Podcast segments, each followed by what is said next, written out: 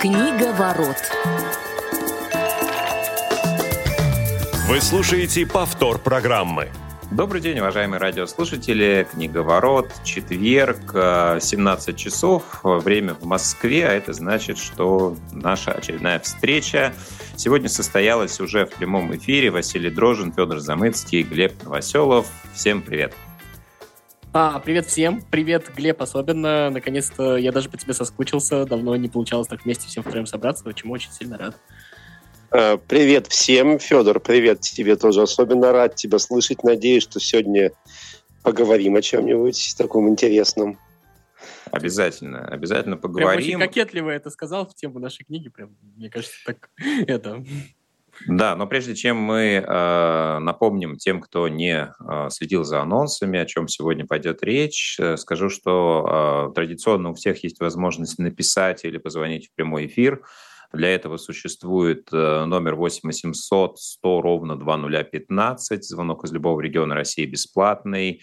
Ну и, конечно же, можно писать смс, WhatsApp сообщения на номер 8 903 707 26 71, если вы захотите прокомментировать произведение, о котором сегодня пойдет речь, а это «Смерть в Венеции» Томаса Мана. А, ну, собственно, про это мы сегодня поговорим. Наконец-то втроем впервые месяца, наверное, за три, по-моему, в марте мы последний раз собирались в таком составе, так что будет возможность сегодня пообсуждать.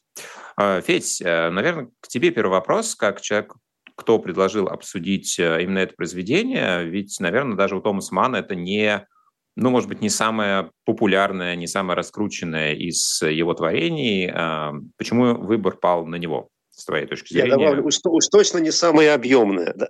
Ну, ну, не, сам, наверное, не самое объемное, это не самый главный показатель, как мне а, кажется. Ну, в данном случае это был один из критериев, на самом деле. Мне давно хотелось поговорить про Томаса Мана, если честно, потому что, ну, как бы это фигура достаточно большая в мировой литературе. При всем при этом как-то э, все время не очень получается поговорить, и не очень получается поговорить ровным счетом потому, что как-то вот Томас Ман — это тот писатель, которого как бы, э, ну, те, кто интересуется литературой, безусловно, знают, знают. Безусловно, а, ну, кто-то любит, кто-то меньше, но, безусловно, все признают его литературную величину. Но при всем при этом как-то, э, знаешь, даже чисто как читатель. У меня Томас Манн на книжной полке все время лежит до последнего, потом ты как-то до него добираешься, э, читаешь, отвлекаешься на другие книги. То есть это вот не то, что ты с одной стороны читаешь захлеб, а с другой стороны ты понимаешь, что это э, как бы большая единица в мировой культуре, и не обсуждать это нельзя. И мне кажется, что «Смерть Венеции», ну, во-первых, кроме объема, да, который в общем-то, отлично подходит, чтобы и к передаче готовиться, и в целом, как бы, мне кажется, что подойдет для многих наших вот слушателей, если кто не знаком с творчеством Томаса Мана, точно не с доктора Фауста, Фаустаса же начинать, да? Вот. А, и поэтому мне кажется, что а, и при всем при этом, мне кажется, что в «Смерти в Венеции» как раз сконцентрирован Томас Ман, то есть Томас Ман, именно его, наверное, культурологическое какое-то значение, а, как раз по «Смерти в Венеции» можно в целом говорить о, о Томасе Мане не только как о литераторе, но как и о э, писателе времен, э, так скажем, времен немецких, тех самых э, фашистских, гитлеровских, да, как о человеке, противостоявших этому, как о человеке, в общем-то, а, получившим Нобелевскую премию, в том числе и за тот период своего творчества. И, в общем-то, я думаю, что как раз э, тут, э, с одной стороны, конкретное произведение, с другой стороны, сама личность и эпоха, с которой связана эта личность, мне кажется, наводят нас на этот достаточно серьезный, но при всем при этом для меня, наверное, не очень простой разговор, потому что вот у меня, допустим, каких-то однозначных представлений о том, что мы сегодня будем говорить, и однозначных представлений о том, что лично я буду говорить, даже сейчас, наверное, нет. Ну, вот у меня вопрос к Глебу теперь, а, потому что для меня тоже произведение такое очень неоднозначное. И вообще, когда а, называешь имя Томас Ман, а, ну вот, наверное, «Волшебную гору» многие в первую очередь вспоминают, да, кто знаком с его творчеством хотя бы в какой-то степени. Ну и, в общем-то, свою Нобелевскую премию он получил как раз за произведение Буденброке, а, где описывается как раз э, вот это поколение и его э, деградация. Да? И, наверное, вот для себя я какие-то элементы и того, и, ну, и второго произведения в «Смерти Венеции» нахожу. Да? С одной стороны, это как раз э, тема смерти как таковой, и взгляды на нее. С другой стороны, много отсылок к эпохе деградации в Европе, да, аллегории от конкретных семейств до там, целых стран и так далее. Но в целом, а, конечно, для меня само по себе произведение, хоть оно и линейное по повествованию, но вот оно очень-очень непростое показалось. Глеб, как у тебя? Ну, смотри, у меня на самом деле здесь очень хороший повод случился, потому что как раз с Томасом Маном у меня была вот та самая история, про которую э, сказал Федя, что как бы очень много от кого и много где слышал, и много где каких-то пересечений, цитирований э, попадалось, безусловно, но никак не, не доходили руки, что называется, взяться вообще хоть за что-то. Вот. И сейчас, по крайней мере, я понимаю, что мне не хватило э, вот того объема, который, который, который был дан смерти в Венеции. Я, наверное, сейчас все-таки э, наберу силы, возьму за что-то более объемное, да, там, за того же доктора Фаустаса, может, может, еще за что-то, вот, чтобы все-таки э, Томас Ман стал вот для меня таким, э, скажем так, более понятным собеседником. А вот сейчас у меня скорее, вот э, если говорить о данном произведении, э, гораздо больше появилось вопросов, нежели я нашел для себя ответов на какие-то вещи. Но вот, может быть, эти вопросы мы как раз, в частности, вот с Федором сможем обсудить. Вот, может быть, что-то до чего-то интересного договоримся. А, у нас есть сообщение от слушательницы Иры из Москвы. Нам пишет, предлагает э, новые книги для обсуждения. А, Шолохов «Тихий, дом», э, «Тихий дон» и э, Некрасов «Кому на Руси жить хорошо». А, вот. Они у нас, кстати, действительно в эфире еще не звучали. Ну, вот такая вечная Бедный классика. Федя, насчет, насчет «Тихого дона» я тебе сочувствую. Вот, ну, в общем, ладно. А, спасибо большое, Ирина, вам за предложение. А, мы сегодня попробуем а, углубиться все-таки в это непростое произведение. Федь, ну вот для тебя, да, как, опять же, инициатора этой истории, все-таки вот про что? Основная фабула понятна, как будто бы, да, но в чем посыл Томаса Мана, да, кстати, можем сказать все-таки, чем навеяно это произведение по, кстати, автора – ведь это, по сути, посвящение Густаву Малеру, э, знаменитому музыканту, э, дирижеру, э, в общем-то, очень близкого по духу человека, в том числе для Мана, да, австрийца. Ну и, в общем-то, на месте вот этого фон Ашенбаха можно представить его, да, ну, человек творческой профессии, ну, пусть немножко из другой сферы. Но все-таки вот для тебя смерть Венеции – это про что? Mm. Ну, давайте я признаюсь сразу честно. Я сначала, прежде чем прочитать эту повесть, э, сначала прослушал одну очень неплохую лекцию по смерти в Венеции. И сначала услышал такую как бы версию, про что это произведение, которая, наверное, когда я уже прочитал, ну, в моем мире подтвердилась. То есть как бы, то есть я уже шел э, слушать, читать произведение. Проторенной готов... дорожкой. Да, с готовой, с готовой картиной, которую, в общем-то, мне создали. И, наверное, произведение не совсем ее опровергло. А, это, конечно, Э, такая некая метафора на э, Германию, э, Гер, Германию, э, как, как происходило вот это вот разложение великой культуры. Ну, то есть, э, э, то есть на примере отдельных людей, на примере частных э, частностей, да, на примере вот этих вот э, личностей, в, частности Ашенбаха, э, нам показывает, как на самом деле э, достаточно развитая культурная цивилизация может так быстро скатиться? Это вопрос, который, ну, на самом деле интересовал достаточно многих, да? Вот. И вот этот вот процесс, а, процесс от, э, условно говоря, а, большого э, там, большой единицы культуры, когда ты там себя ассоциируешь уже с культурой, до вот такого вот падения, ну, как э, самого факта, да, влюбленности в этого ребенка, э, до тех вещей, там, как, ну, есть частности, где он там за ним следил, где он там, я не знаю, ну, доходил до каких-то вещей, которые, как казалось бы, ему непозволительны. Вот, и оно проходит очень быстро. И, с одной стороны, эта метафора, она как бы, да, лежит на поверхности, но там, на мой взгляд, есть еще один момент, который ну, достаточно а, важно, мне кажется, сказать, а, что Ман здесь еще как бы нам через произведение на самом деле говорит то, что то, что мы знали до этого об Ашенбахе, ну и, соответственно, о немецкой культуре, да, проводим параллель, а, оно на самом деле не все так прекрасно, как, как мы об этом знали. И на самом деле там уже давно были вот эти вот, э, ну, как сказать, червячки, вот эти вот червоточинки, которые к этому привели. Потому что там есть вот этот вот э, ужасный снобизм, где, э, ну, что-то типа, э, э, как бы я делаю культуру для себя, я делаю культуры для культуры, а не для какого-то там, не для каких-то масс, которые в этом ничего не понимают, да. Ну, я очень грубо говорю, но примерно речь идет об этом, да. И на самом деле, то есть мы, с одной стороны, как бы не всматриваясь, видим а, вроде бы большое искусство, а за этим большим искусством на самом деле кроется снобизм и очень большая почва, и, может быть, даже уже есть ненависть, и почва для еще большей ненависти, которая превращается вот в этого человека ненавистничество, ну, то есть ненавистничество, в которое потом а, вот эта вот а, культура а, выродилась, да, ну и, соответственно, с, с, с Шенбахом мы точно так же а, проводим такую параллель. То есть вот он великий композитор, а, композитор, который, там, не знаю, ему, мы видим, что ему кажется, что, наверное, больше него в искусстве никто не разбирается, может быть, еще там пять человек на Земле. И вот во всей этой истории он а, потом очень быстро скатывается до того, что он а, мало того, что бегает по этим улицам, а, за этим ребенком следит за ним, он еще его, в общем-то, и обрекает на смерть из-за своих каких-то низменных животных желаний. А у нас есть звонок. Э, здравствуйте, вы в эфире, мы вас слушаем. А, здравствуйте. Э, мне бы хотелось, чтобы вы напомнили книговороте о э, таком забытом детском писателе, как ни странно забытом.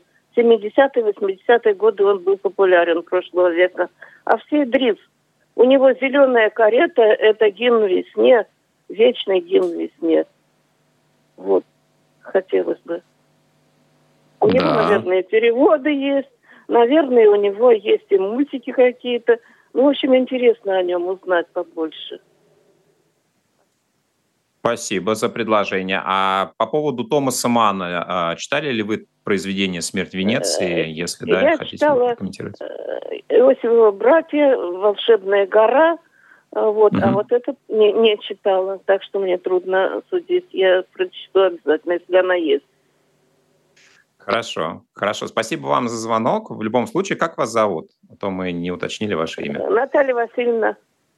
Наталья Васильевна, спасибо вам, э, спасибо за предложение, и, может быть, какие-то еще произведения Томаса Мана мы в будущем обсудим. Вот мне э, хочется поговорить немножко про «Волшебную гору», какие-то, опять же, а, похожести а, в этих произведениях, как мне кажется, есть. Вот. А, ну что ж, про детскую литературу мы обязательно поговорим, тем более, что у всех из нас есть э, поводы к этому творчеству обращаться периодически. Глеб, ну что, вот Федя практически все рассказал, э, да, про что, э, какие отсылки, да, связь Ашенбаха и, в принципе, немецкой культуры. Насколько ты, ну вот, по прочтении романа согласен с теми ощущениями, которые он у тебя вызвал? Роман, это, конечно, круто сказано, да. Вот, но э, смотри, на самом Повесть, деле рассказ. сейчас да, новелла, я бы даже так сказал.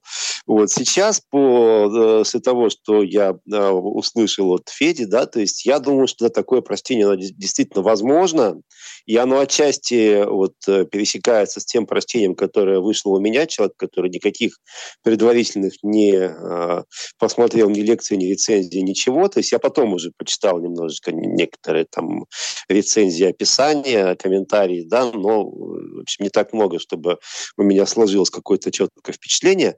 Ну вот э, я бы, наверное, добавил к тому, что Федь ты сказал, я уже, в принципе, этот термин вводил, по отношению к одному произведению, да, но э, я имею в виду, значит, э, смерть Ивана Ильича, да, Толстого. Я бы здесь тоже сказал не смерть в Венеции, а я бы тоже назвал умирание в Венеции, потому что в действительности очень четко понятно, по крайней мере, у меня сложилось э, вот ощущение практически на первых страницах, что человек поехал умирать. Вот, э, ну, безусловно, название, оно уже само по себе э, закладывает вот такое, э, такое изначальное понимание, но, в общем, с первых страниц, э, то есть вот это вот чувство, что человек устал, ему вообще все безумно надоело, и просто вот он поехал, ну, что называется, я не знаю, в какой-то последний э, последний поход, не знаю, э, получить какие-то последние радости в жизни. И, в принципе, вот если посмотреть на описание, я не,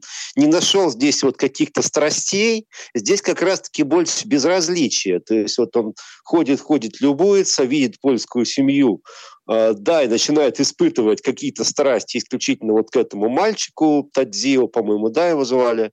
Вот. И, э, вот, и эти страсти-то, они достаточно на самом деле э, такие поверхностные. То есть просто вот ему, да, у него это единственная какая-то вот такая мания, не знаю, фетиш, что-то еще, то есть вот желание смотреть на этого ребенка. Да, у него же, собственно, никаких э, уж чрезмерно каких-то грубых мыслей в его отношении тоже не было. Он просто и восхищался им и так далее. Что касается того, что обрек на смерть, э, в общем, ну, здесь мне тоже кажется, здесь не, это было не столько осознанно, сколько, в общем, ему тоже все было безразлично уже.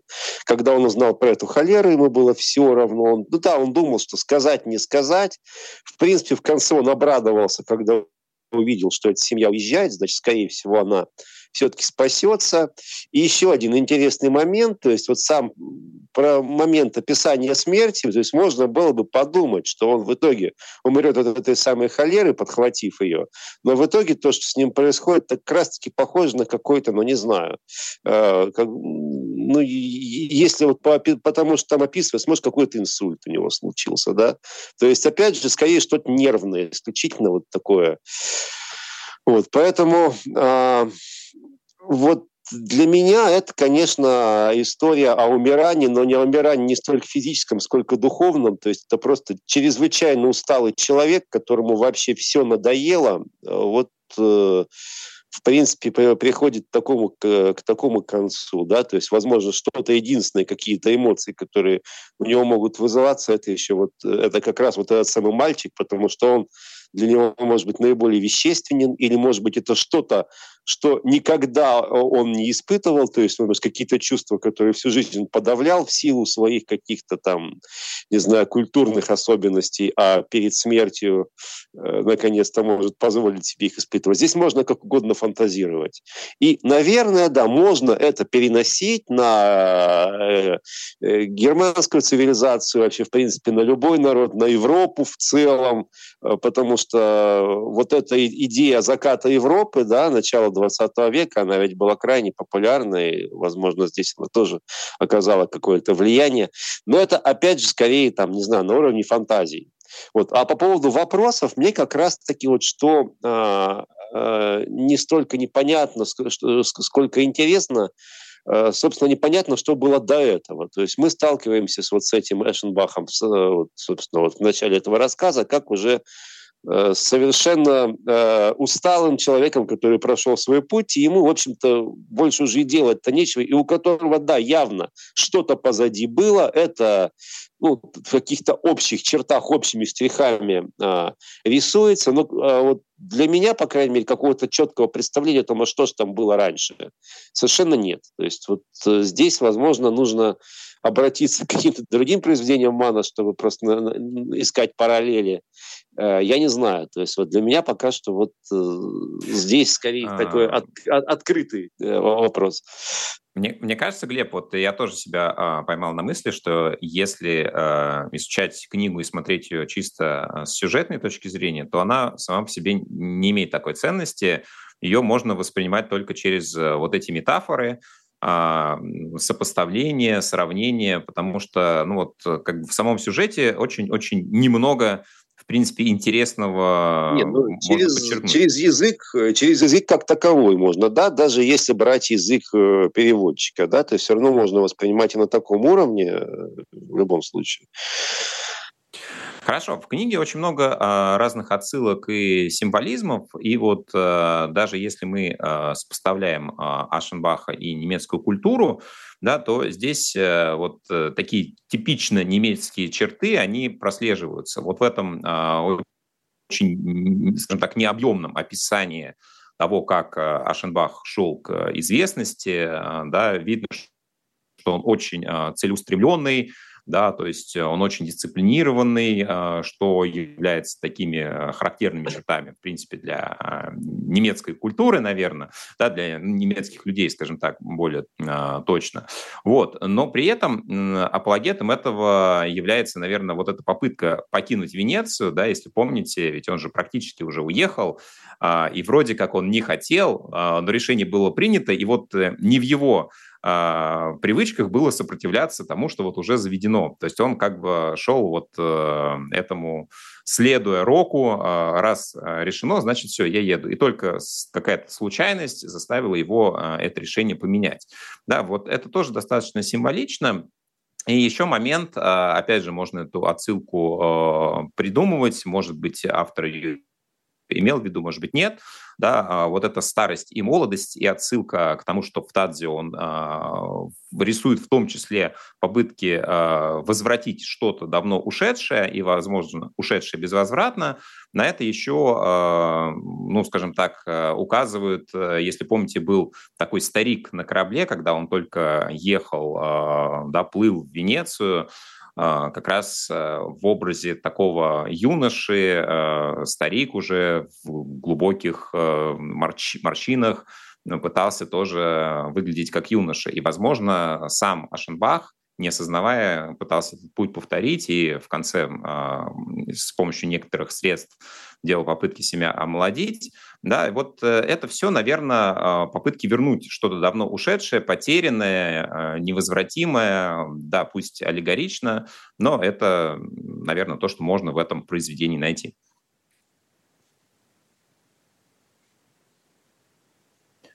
Ну, э, да, тут у нас какая-то пауза образовалась. Я не знаю, думал, что что-то Федя подключится. Э, наверное, Федя уже тобой... все высказал, что хотел. Да, я такой... Можно с тобой согласиться, но мне, опять же, вот э, возникает ощущение, что просто вот человек в определенной ситуации хочет уже только делать то, что ему нравится, да, то есть, ну, условно говоря, хочу смотреть только на красивое, да, вот он увидел красивое, вот, э, собственно, Тедио, да, и все, и больше ему, вот, вот буду смотреть на это, то есть, очень, очень созерцательная, на самом деле, штука, то есть, в принципе, в основном, чем занимается Эшенбах на протяжении всего произведения, смотрит по сторонам, э, он подмечает какие-то детали, да, и, в принципе, вот э, в этом смотрении, в этом созерцании заключается вся, весь его, э, не знаю, не быт, а как сказать, вот весь, весь смысл его существования на протяжении рассказа, по сути. Сейчас слышно, да? Да, да, да. Вот. да и Федя Просто я пытался вмешаться, у меня что-то случилось с Федей. А, я попробую сказать то, что, во-первых, а, по поводу того, что ему ничего не интересно, я все-таки тут, наверное, немножко поспорю, потому что, а, ну вот по общим мановским меркам, это произведение, ну, ну, грубо говоря, наполнено прям очень сильной эротикой. То есть Ман на самом деле очень, ну, как бы бесчувственный писатель. У него вот вот по его меркам это очень большая страсть. То есть э, Шенбаха прям влечет, прям физически. И, и по мановским меркам действительно очень сильно. Это раз. А, по поводу того, что он как бы а, пытается вернуть а, какую-то молодость, ну, не знаю, сложно. Можно, наверное, конечно, проводить какую-то такую аллегорию, но мне кажется, здесь случилось то, что случилось. Здесь случилось именно, а, ну, как бы вот это вот, а, ну, как бы ну, надо, надо назвать вещи своими именами. Тут в, случилась влюбленность э, старого композитора, э, старика, грубо говоря, в 14-летнего мальчика. Причем э, не то, что влюбленность, а именно физическое сексуальное влечение. Только писателя, не композитора. А, композитор, да, по-моему, если не ошибаюсь. Вот. А, там вот это вот влечение, оно есть. И на самом деле, ну, не знаю, может быть, у меня просто из других произведений. Вот. По поводу того, что было раньше, в том же «Фаустосе» или вот «Смерть Венеции» опубликована там в сборнике новелл. Я не помню предыдущую новеллу, которая была. Там как раз вот история про молодого композитора, который вот так вот начинает, из которого там отец пытается там делать э, какого-то купца. Он там, э, когда умирает отец, наконец-то становится композитором, идет во все тяжкие, а потом он там становится вот таким вот вестником культуры, где там он запирается там в одной комнате, пишет музыку и, и типа э, он э, ну, как бы сам для себя это делает, его, конечно, признают, но ему это признание не нужно. Ну, в общем, все, все вот это вот то, то же самое, что ну, и в Фаустасе, наверное, тоже есть. Вот. А, по поводу того, что э, какое-то ну, то, что вот он разрешил на старости лет себе то, что, наверное, где-то было, а вот тут вот э, под конец оно вылезло, в этом, наверное, действительно есть какая-то доля правды, потому что с Томасом Маном, на самом деле, позже уже, это в каком смысле пророческая история оказалась, случилось практически такой же случай. Он сам влюбился в молодого официанта в Швейцарии, если не ошибаюсь, он писал ему письма, тот ему не отвечал, он там очень сильно страдал. В общем, там было фактически вот повторение смерти в Венеции. То есть это, ну, то есть биографическая история только в будущем биографическая графическое, хотя, может быть, и э, произведение повлияло. А, в общем, а, тут как бы аллегории есть, э, как мне кажется, да, совершенно неуместные, но а, тут э, не, не всегда стоит придумывать. Просто Томас Ман очень такой а, писатель ну, как бы сказать, интеллигентный, что ли. То есть он э, очень неанатомичный вообще от слова совсем. То есть у него, то есть еще раз скажу, по его меркам это очень сильно, ну, как бы сильные чувства, причем именно физические, плотские.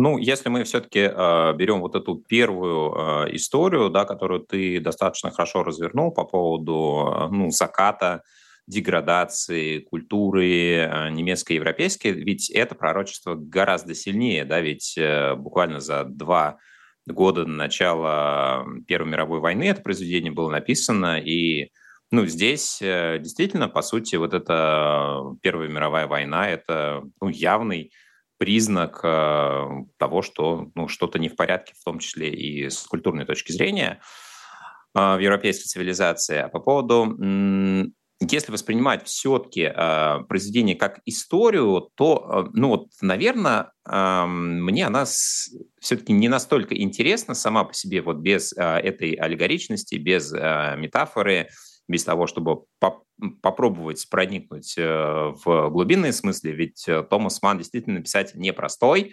и его читать э, вот так прям легко, наверное, за чашкой чая не совсем э, верное решение. А, мне кажется, что вот эти персонажи, они и у меня не вызывают каких-то серьезных эмоций, да, вот как э, Глеб сказал, что Ашенбах ходит такой уже уставший, и ему, в общем-то, все равно, и людям, которые вокруг него тоже а, как-то все равно на все. А, и, в принципе, наверное, у меня тоже каких-то серьезных эмоций э, вот это произведение не вызывает. Я не могу сказать, что персонажи, они какие-то плоские, необъемные. Да, э, ну, вроде как этому хочется верить, но не хочется сопереживать, наверное, никому из героев. Да, и неинтересно, в общем-то, даже, что было с Ашенбахом до. Э, и если бы он просто уехал из Венеции, мне, честно говоря, не было бы интересно, что с ним происходило дальше. Вот на этом я себя ловлю и понимаю, что ну, вот, наверное, а, такой формой, а, такой э, стилистикой ман бы меня не увлек. Да, если бы я познакомился только с этим произведением, для меня был бы большой-большой вопрос, читать бы дальше что-нибудь. То, что... ну, у меня, кстати, скорее, извини, Вась, да, я просто быстро тоже сделал ремарку, у меня как раз-таки было другое ощущение, то есть мне, мне не хватило вот в момент окончания моего прочтения новеллы, да, потому что я, э, в общем, вот только-только мне показалось, что я наконец начинаю въезжать вот э, вообще в ритм э, автора, в язык, да, и думаю, что так, вот интересно, вот эта вот история с холерой, она как-то, может быть, еще разовьется, да, и тут раз, ага, вот это тут все.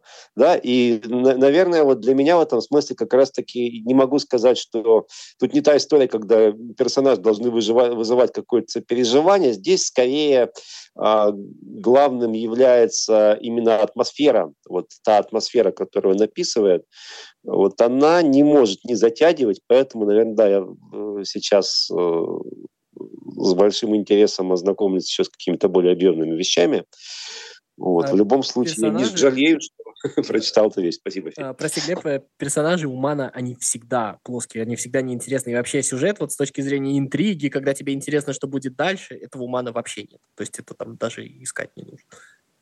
Да, да. Ну, э, я думаю, что лучшим завершением сегодняшнего эфира э, будет то, что мы э, когда-нибудь обсудим, например, «Волшебную гору» и попробуем более детально разобраться в творчестве этого, без сомнения, великого автора. Ну, а на сегодня будем прощаться. Спасибо, друзья, что слушали нас. Глеб Новоселов, Федор Замыцкий, Василий Дрожжин. До новых встреч в эфире программы «Книговорот». Книговорот.